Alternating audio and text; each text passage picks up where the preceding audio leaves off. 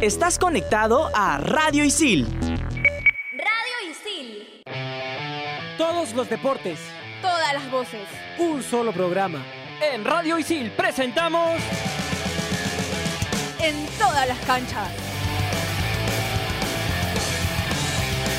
Hola, ¿qué tal amigos? Bienvenidos a una edición más de En todas las canchas. El día de hoy tenemos un programa cargadísimo de información y para llevarles las mismas estoy acompañado de Alberto Vega y Oscar Castro. ¿Qué tal muchachos? ¿Cómo estás Gabriel? ¿Cómo estás Alberto? Amigos de En todas las canchas, yo feliz porque cada vez estamos más cerca de los Juegos Panamericanos y para Panamericanos Lima 2019. Alberto. Oscar, un saludo grande. Gabriel, un saludo también para ti. Estamos a dos semanas y media de los Panamericanos, el 26 de julio en el Estadio Nacional a las 8 de la noche la inauguración de los Panamericanos. Así es, no falta nada. Hay que recordar a la gente que somos estudiantes de la carrera de periodismo deportivo y nos pueden encontrar en Spotify como Radio Isil en todas las canchas. Oscar, se entregó la pista de BMX a la Federación Peruana de Ciclismo. Así es, se entregó una de las, de las últimas ya escenarios que, que faltaban por entregar. Está en, en, la Costa Verde, como bien lo decías, a la altura de la bajada de Bertoloto. Cuando tú vas bajando por ahí, eh, una vía que han habilitado recientemente, está, está, está muy bonita, harto tráfico, eso sí, pero tú vas bajando Seguro, por ahí sí. y tienes una vista espectacular del circuito BMX, eh, de la cancha que están armando de, de volei playa. Va a quedar real- realmente muy bonito y eh, vamos a escuchar eh, seguramente en un rato las declaraciones del presidente y, y él habla de eso, ¿no? De cómo la gente se va a animar a practicar estos deportes viendo esa infraestructura desde, desde lo alto de la- del, del malecón. Mm, Sí, van a haber 40 ciclistas de América, sobre todo la gran estrella mundial Mariana Pajón, la colombiana, es doble medallista olímpica de oro, eh, por ejemplo, en Londres 2012 y en Río 2016. Así es, en la ceremonia de entrega estuvo el presente Jorge Muñoz, el alcalde de Lima, eh, Carlos Neuhaus, presidente de la Copal, y también estuvo el presidente de la Federación de Ciclismo, Gustavo Matus, y Oscar tuvo la oportunidad de hablar con él. Vamos con la entrevista.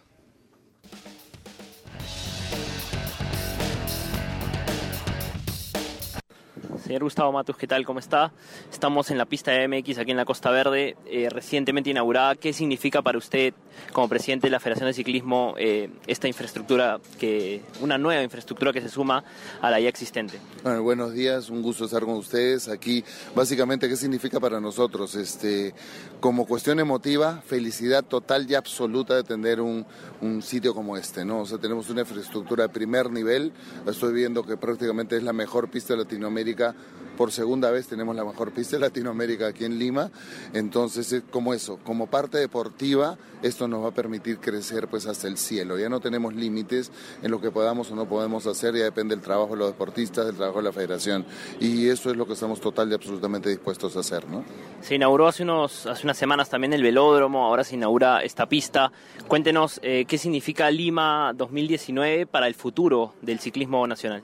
Bueno, hay una parte que es la más práctica, es decir, Lima 2019 significa Lima, Lima 2020. ¿Por qué? Porque nosotros a nivel internacional ya ganamos el Panamericano de pista, va a ser acá el 2020, el Panamericano de BX ra, también va a ser aquí en Perú y el Panamericano de freestyle también va a ser aquí en Perú. Entonces, por lo menos ciclismo, todo lo que estamos recibiendo como legado lo tenemos como para competencia panamericana para el 2020. Y eso es lo que nosotros queremos, imbuirnos en todo lo que es el movimiento internacional y que seamos parte del mundo, parte del continente, ¿no?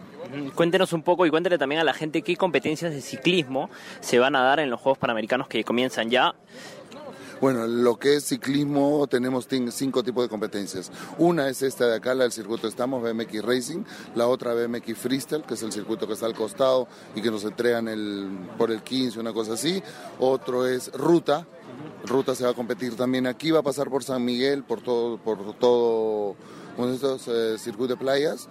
De ahí viene pista, el velódromo y la última que es cross country y esa se corre en un circuito en el Morro Solar.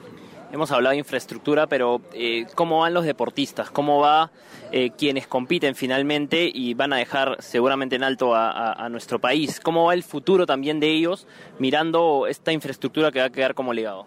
Bueno, el futuro de ellos es muy bueno con el legado definitivamente. Nosotros vamos a apoyar todo de la manera como se pueda con apoyos económicos del IPD. O sea, vamos a tramitar todo lo que podamos para apoyarlos. Y la otra es, estos ciclistas actualmente tenemos la selección de ruta y pista. Básicamente los fuertes de los cuales esperamos medalla están en Arequipa. Alrededor del 15 ya se deben de venir a Lima. Eh, lo mismo está el de freestyle también, es un cupo de freestyle por país. También lo mandamos eh, todo el mes de marzo.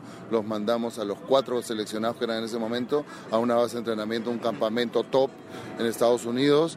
Entonces la gente se está preparando. Lo que es cross country también salieron internacionales. En general nuestro entrenamiento es en base a internacional. Si tú vas a correr competencias internacionales necesitas entrenamiento internacional. Si no, crees que eres bueno. ¿no? Entonces eso es lo que se ha hecho durante el año, eso se viene haciendo desde el año pasado y básicamente pista, ruta y freestyle tenemos mucha, mucha esperanza en esas, en esas modalidades. Estás conectado a Radio Isil.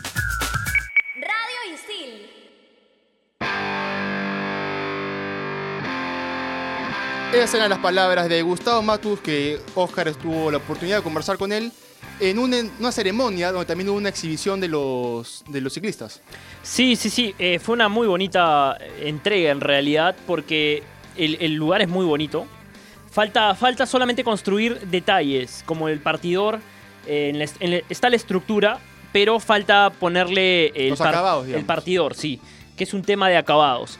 Como lo decías, hubo una conferencia de prensa, estaba el, alcalde de Lima, estuvo Carlos Neuhaus, luego de eso eh, pasaron a una exhibición y eh, realmente la pista es de primer nivel. Me decía que, mm, y, y lo escuchábamos también en la entrevista, que debe ser la mejor pista de Latinoamérica y que tiene muchísimos años por delante si es que se mantiene bien. Está en un buen lugar porque la anterior estaba en, en Villa El Salvador y algo escondida, decía, y aparte en un lugar inaccesible, entonces la gente no, no llegaba a ella con facilidad. Esta está en plena Costa Verde, al- a, a la- a- a vista de todos, y la gente seguramente, luego de ver las competencias en los Panamericanos, se va a animar a practicarla. ¿Lograste hablar con los deportistas? ¿Te dijeron algo? Eh, sí, sí, sí. Vamos, vamos, vamos a, a- a poner la lista que, que la tiene Gabriel y, y luego les comento un poco el tema de los deportistas. Así es, porque esta semana, a inicio de semana nomás, se dio la lista de seleccionados de la Federación Peruana de Ciclismo, no solamente de BMX, sino de en todas las disciplinas en general. Y comenzamos con el BMX Racing, que está José Mamani, André Lacroix y Luciana allí. En BMX Freestyle está Arnold Montañez. En MTB XCO, Alexander Urbina, Rodaldo Serrano, Lucero Rubio. En pista de velocidad está Francis Cachique, Robinson Ruiz, Rubén Salinas, Gilma Bendezú y Stephanie Valdivia. En pista a fondo está Alonso Gamero, André González, Renato Tapia, César Gárate, Hugo Ruiz, Alain Quispe, Cintia Dávila, Ludi Fernández, Romina Medrano y Angie Paulet. En ruta, Alonso Gamero, André González, Roider Navarro, Alain Quispe, Angie Paulet, Ludi Fernández y Cintia Dávila. Finalmente, en la prueba que va a ser ruta contra el reloj, está Rodney Navarro, Hugo Ruiz, Ludi Fernández y Romina Medrano. Ahora sí, eh, pude conversar eh, en BMX Racing, por ejemplo, con Micaela Ramírez, eh, una chica que está destacando muchísimo en el circuito nacional. Además, es vigente campeona de la Copa de Naciones que se desarrolló en Costa Rica hace unos meses, categoría junior. Y ella era, digamos, su gran anhelo y el gran anhelo de la federación era que sea parte de los Juegos Panamericanos. ¿Qué pasa? Que según el manual de competiciones de Panam Sports, eh, solamente pueden participar eh, competidores que han nacido hasta el 31 de enero del eh, 2001. Es decir, que tengan 18 años cumplidos. eh, perdón, 31 de diciembre del 2001. Que tengan 18 años cumplidos este año. Lamentablemente, Micaela nació el 10 de enero. O sea, por 10 días se queda afuera de los Panamericanos. Ella tiene 17 años. Lamentablemente no podrá ser parte de la fiesta panamericana. Eh, solamente para poder colocar un con- en contexto. por la edad no podría estar en los Panamericanos, porque tiene 17.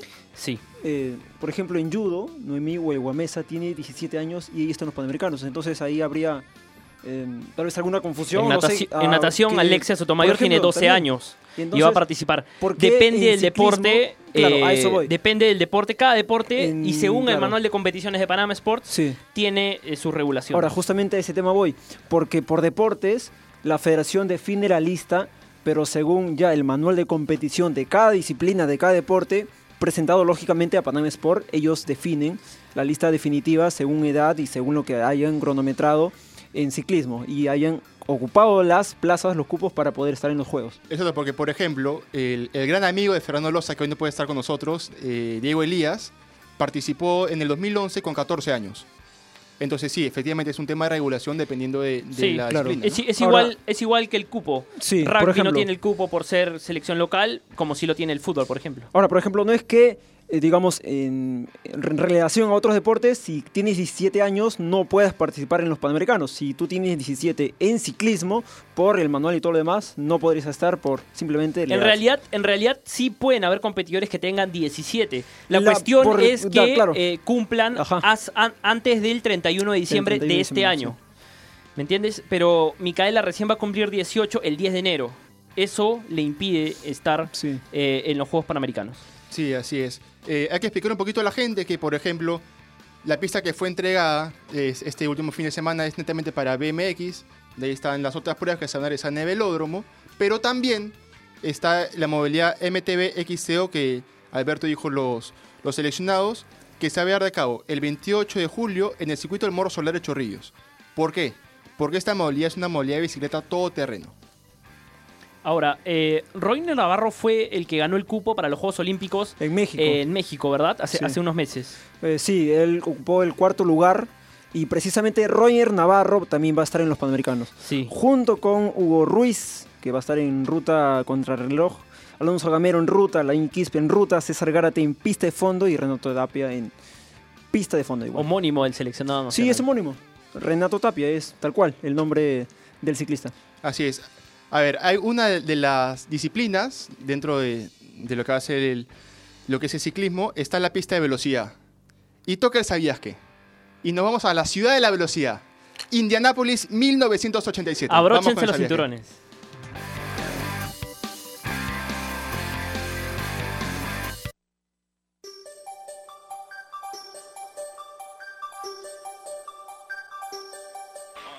¿Sabías que? Para el desarrollo de la décima edición de los Juegos Panamericanos en 1987, se eligió a Indianápolis, Estados Unidos, como sede del evento. Además, se agregan al balón mano, el canotaje, la gimnasia rítmica y el taekwondo como deportes panamericanos por primera vez. Mientras que el hockey sobre patines, el patinaje en todas sus modalidades y el pentatlón moderno volvieron de forma definitiva a los Juegos.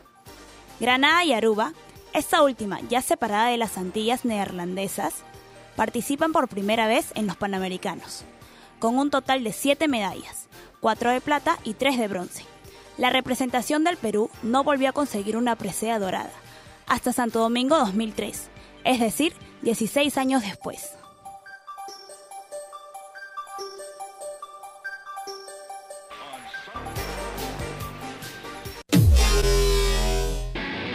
En Radio Isil también puedes escuchar Fusión Alterna. No te quedes y sé parte de lo más trendy del mundo de la música, conciertos, festivales y toda la movida de la escena local e internacional. Fusión Alterna. Búscanos en Spotify como Radio Isil.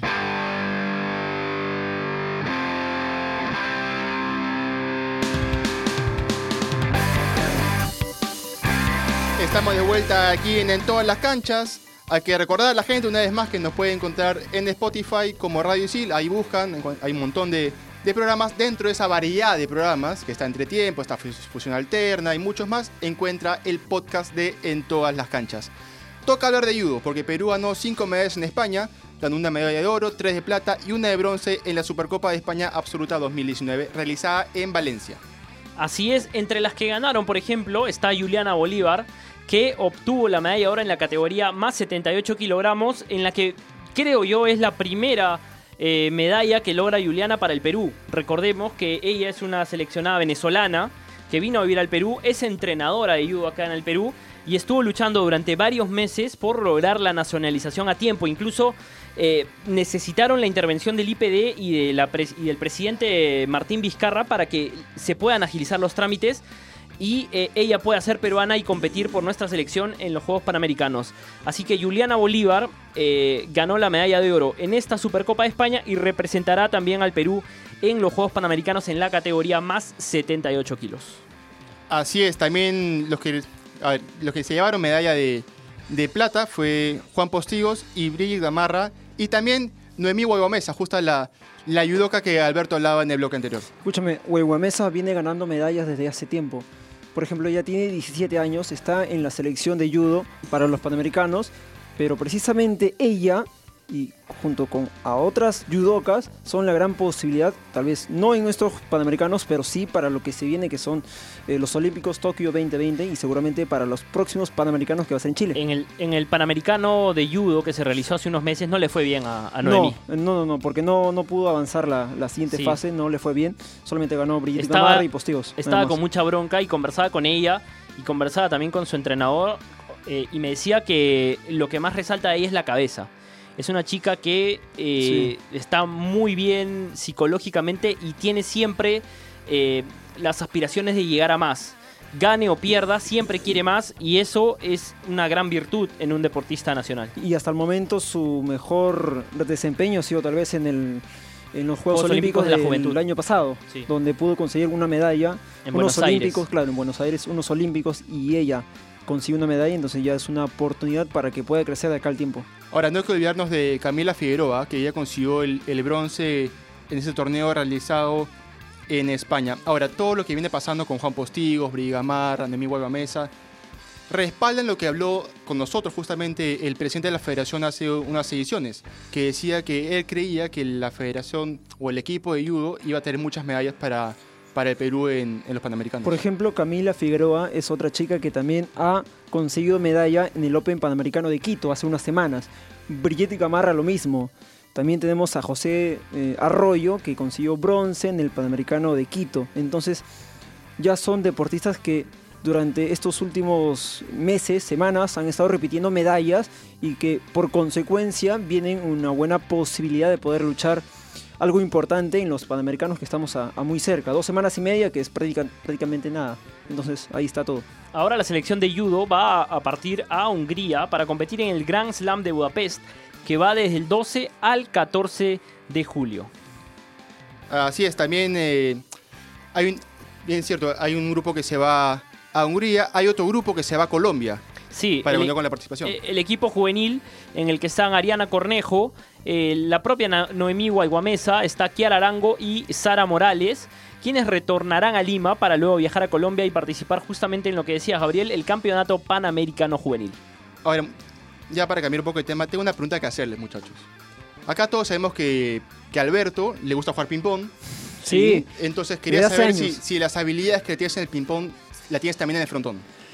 He jugado una vez frontón en Villa María del Triunfo, la sede de los Panamericanos que está cerca de mi casa. Pero sí he intentado jugar más veces, pero no me da las habilidades. No, no sabes cómo hacerlo. No, ¿Tú, Oscar, quiero sabes? saberlo. Eh, no, no. ¿Qué les parece si como jugando aprendemos un poco más sobre el frontón? Dale. Vamos con el como jugando de Kevin Martínez.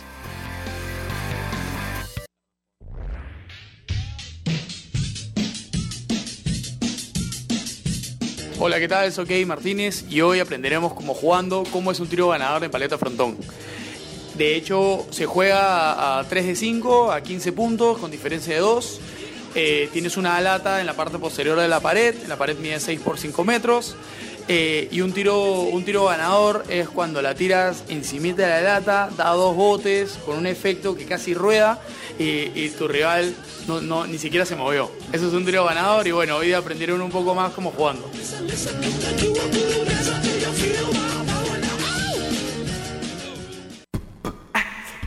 Estás conectado a Radio Isil. Radio Isil. Ese era el como jugando de frontón, gracias a Kevin Martínez, que espero que ahora muchachos sepan un poquito más sobre cómo jugar de frontón. Un poquito más con, con esas recomendaciones de Kevin Martínez. Medalla de oro segura para los panamericanos. Ahorita mismo me voy a jugar. Vamos, Albertico, si quieres. ¿Tú has jugado, Gabriel?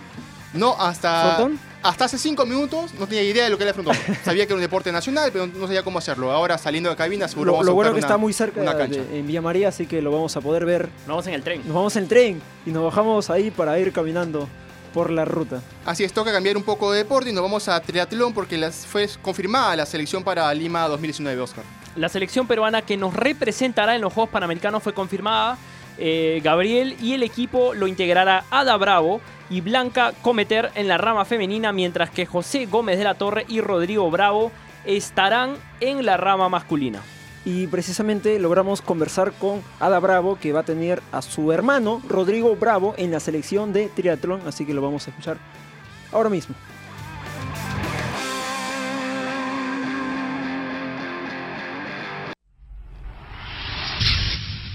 Hola, yo tengo recién cinco años en el triatlón. Anteriormente ya he practicado natación.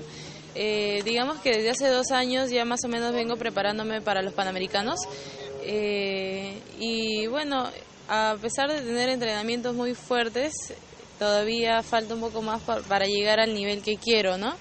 Este, las chicas que están viniendo tienen un nivel ya olímpico, eh, han ganado panamericanos y más o menos pienso que yo voy a dar la pelea en, en esta competencia, pero que aún me falta más si quisiera sacar un podio. Igual mis entrenamientos son muy fuertes, entreno todos los días y, y ese es el objetivo principal del año. Bueno, desde hace dos años ya ese es mi objetivo principal. sí. Y ahora, ¿cómo tú conseguiste el cupo para los Panamericanos? Nos dieron cuatro cupos, dos para mujeres y dos para varones. Eh, los primeros dos cupos fueron ocupados por los que ganaron el campeonato nacional el año pasado. Por ejemplo, yo gané en la rama femenina y mi compañero José Gómez de la Torre ganó en la rama masculina. Entonces ya ahí se ocuparon los dos primeros cupos. Y los dos siguientes cupos se disputaron en Salinas, Ecuador. Hubo una competencia este, internacional donde fueron dos chicas, dos de Perú, y la que cruzaba primero la meta se iba a llevar el, el cupo. Y en varones se disputó hace poco en Colombia, en Santa Marta, igual el que cruzaba primero la meta se iba a llevar el, el cupo. Entonces ya ahora ya tenemos el equipo formado por José Gómez de la Torre, Blanca Cometer, mi hermano Rodrigo Bravo y yo. Los cuatro. Sí. Los cuatro. Ahora, cuéntame un poco, ¿por qué triatlón? Tal vez, ¿por qué no otro deporte? ¿Por qué no tal vez atletismo solo como, como competencia y no combinado? ¿Por qué exactamente triatlón? Ah. Eh, practiqué natación desde muy pequeña y siempre mi meta o mi objetivo era ser selección nacional, representar a mi país en competencias internacionales y traer una medalla.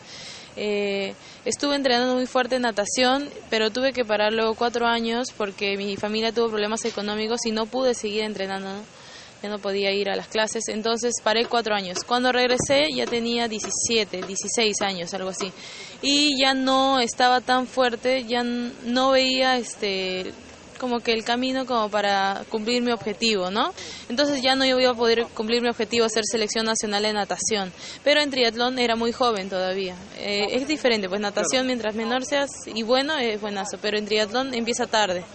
Entonces tenía 16, 17 y, y estaba bien para triatlón. Entonces quería cumplir mi meta ser selección y me fui detrás de ese deporte a ver si, si ahí conseguía, pues, ¿no? Ser selección. Estás conectado a Radio Isil. Radio Isil.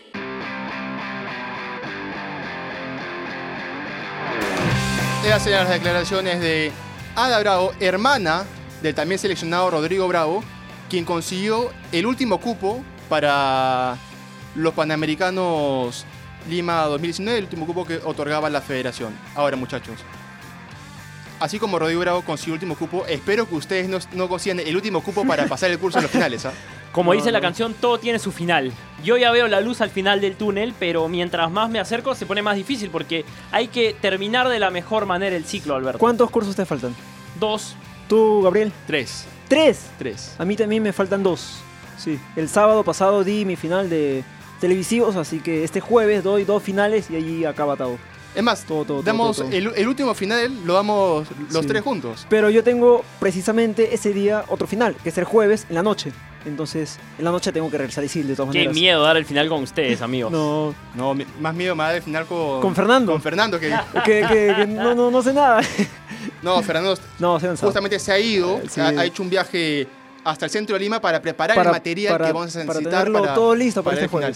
Y espero Ahora- que la gente también que, que nos está escuchando en su semana de finales, así para relajarse un poco entre examen y examen, también esté preparada para, para sus últimos finales. Una chiquita nomás, eh, que bajo el rendimiento de la selección de vóley eh, que dirige Paco Arbaz. Ya lo decía en una entrevista que, que presentaron, que presentamos en este programa hace unas semanas, eh, que Paco Arbaz no estaba contento con el nivel en que se llegaba a, estos meses previos o a estas semanas previas a los Juegos Panamericanos y tanto en el Challenger que se desarrolló hace, hace una semana como en la Copa Panamericana que se viene desarrollando en Trujillo y Chiclayo, el rendimiento de la selección eh, no es el óptimo con bajos, eh, bajas performance en jugadoras importantísimas, sobre todo en Ángela Leiva, ¿no? Eh, Me ha sorprendido verla en un nivel tan bajo eh, luego de haber estado dos años jugando en Brasil. Bueno, pero eso es una crónica de una muerte anunciada, ¿no? Porque la federación se viene manejando mal hace mucho tiempo y no me vas a decir que no hay canchas donde entrenar. o sea, Géminis pero, no entrena en una cancha. sí. ¿Dónde entrena San Martín? ¿Dónde entrena Alianza? ¿Dónde entrena Cristal? Canchas hay. Gabriel, lo que pasa, lo que Hay sucede es gestión. que hace un par de semanas presentamos la entrevista a Herbaz y él lo decía. La selección no está llegando bien entrenada. No estamos entrenando porque la federación no ha conseguido pasajes para poder viajar a Asia, no ha conseguido los pasajes para poder viajar a México, por ejemplo. Y ahora, ¿cuál es la situación actual de la selección para los panamericanos? Estamos a dos semanas y media. En la Copa Challenger no fue bien. En la Copa Panamericana que se está jugando ahora mismo, no se está jugando bien. Solamente ganamos a Guatemala. Contra Argentina perdimos, contra Cuba perdimos, contra Canadá perdimos, hoy jugamos contra Cuba. Contra lo- Después contra Dominicana también vamos a jugar y la selección eh, Digamos, no contra, está lo- llegando bien. contra los directos, los rivales directos de Perú, Claro. no está yendo mal. Eh, Pero estamos perdiendo. a lo que voy es, esto no es un tema ni culpa ni de Paco No, ni no, de no. los jugadores. No. Es realmente un problema Federativo. de gestión de la Es federación que se viene viendo hace ya bastantes Y- meses. Y, la- y- y digamos, las declaraciones de Herbaz en cuanto al rendimiento o al nivel que está mostrando la selección eh, van por ese lado, ¿no? Digamos, eh, reclamando el por qué no se les dio a estas jugadoras la posibilidad de una gira con equipos más competitivos y se terminó yendo a una gira a España a enfrentar a, al equipo local y a selecciones de bajo nivel que no le aportaban nada a la preparación de la selección. Estaba programado para que se vaya a Japón, no fue la selección, a México no fue la selección, entonces si tú tienes una, un proyecto que ya está definido desde hace un par de meses y no lo cumples en el proceso, entonces la selección no llega bien a pesar de las necesidades que puede tener el equipo peruano para lo que se viene. Así es, no tiempo para más, pero antes ya, una chiquita, esta sí es la última, chino. Te prometo que es la última. Eh, Alberto hablaba de Japón y la que se fue a Japón fue Silvana Segura, que estuvo con nosotros hace unas Japón. ediciones y quedó segunda. Le dio muy bien a Silvana Segura eh, en su preparación para Lima 2019. Así que ya saben, los atletas que quieren que les vaya bien tienen que venir en todas las canchas. Obviamente, se sientan acá en la cabina con, con Alberto, con Fernando, con Oscar, conmigo, con el que esté, y la va a ir súper bien. Es la nueva cábala de Perú para, para Lima 2019. La nueva bueno, cábala, muchachos, dale. no, no hay tiempo para más. Nos reencontramos la próxima edición de En todas las canchas. Hasta luego.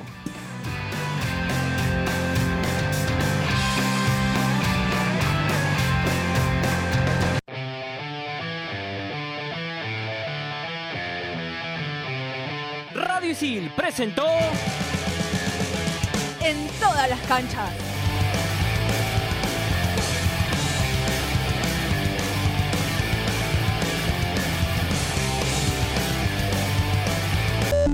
Estás conectado a Radio Isil